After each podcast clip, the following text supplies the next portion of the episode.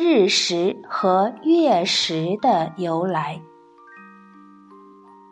传说天地刚刚分开的时候，天上住着一个名叫嘎拉猪的魔王，并且那时的太阳和月亮都比现在要年轻漂亮。据说那时候天河水是不让别人乱喝的。因为只要有人偷喝了九十九次天河水，他就能长生不老了。嘎拉猪魔王听说了这个消息，就偷偷的跑到天河边儿一次一次的偷喝起来。这一天，当嘎拉猪魔王刚刚喝过第九十九次天河水，坐在水岸上休息的时候，被玉皇大帝给发现了。嘎拉猪心想：“这下完了，被玉帝看到，肯定是死路一条。”于是他什么都不说，撒腿就跑。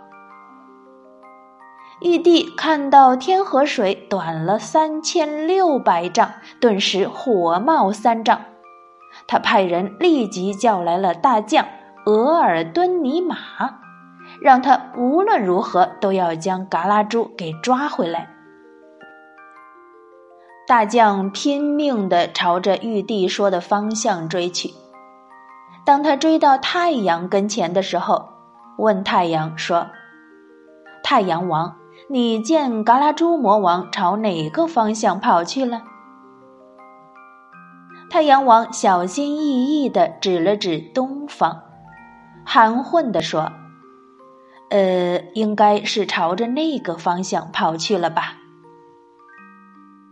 太阳王话音刚落，大将额尔敦尼玛就举着大刀，一口气儿跑出了三千六百米，但是他并没有看到魔王嘎拉猪的身影。此时，大将额尔敦尼玛来到了月亮的面前，他问月亮：“月亮王，你见魔王嘎拉猪跑过去了吗？”月亮王气哄哄地回答说：“是啊，他就朝着那个方向跑去了。这个坏家伙跑到我跟前的时候，居然还放了一阵烟雾，呛得我透不过气来。”月亮王还没有完全说完呢，大将额尔敦尼玛就快马加鞭地跑走了。他追着追着。不知不觉的来到了天河水的发源地，这个地方也是太阳和月亮交换位置的地方。在这里，他终于看到了跑得汗流浃背的嘎拉猪魔王。嘎拉猪一见自己无处可逃了，只好硬着头皮跟大将打了起来。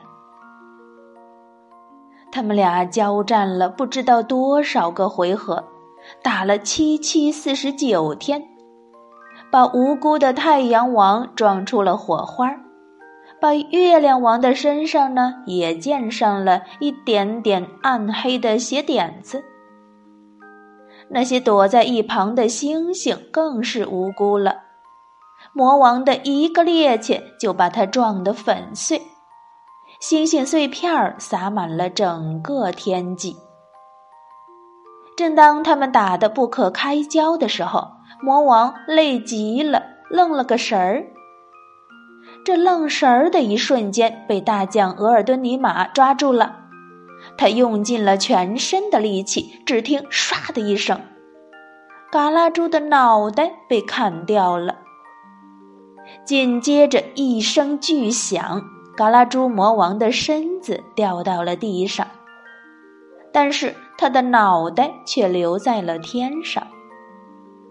而且因为嘎拉猪魔王喝了天河水的缘故，虽然他的头已经离开了身子，但是却又长出来了九个脑袋，变成了个九头的怪物魔王。这九头怪物更是在天上地下胡作非为，干尽了坏事儿。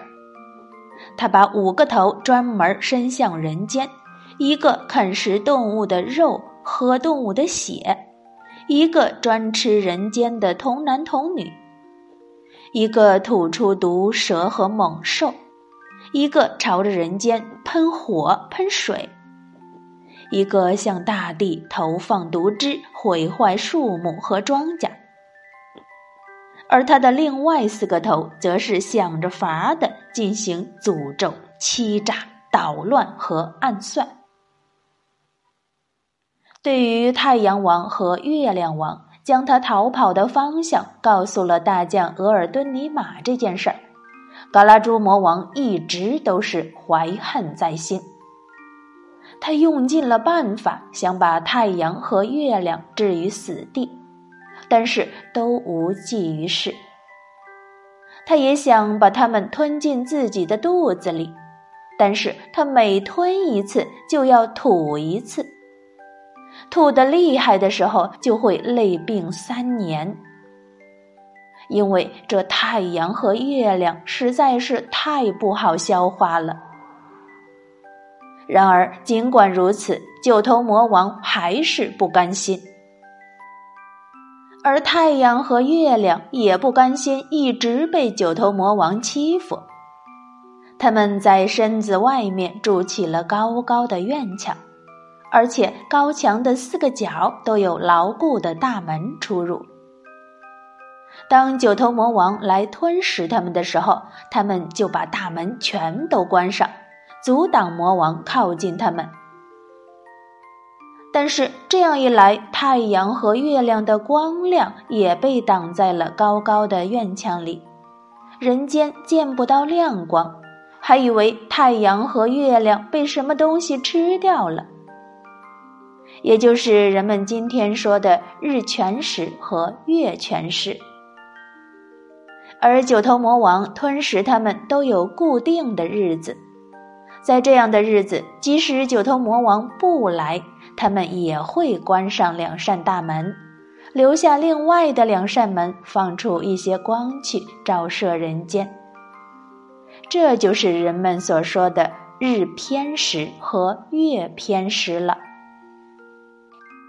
当然，我们这里讲的呢，只是民间的传说故事。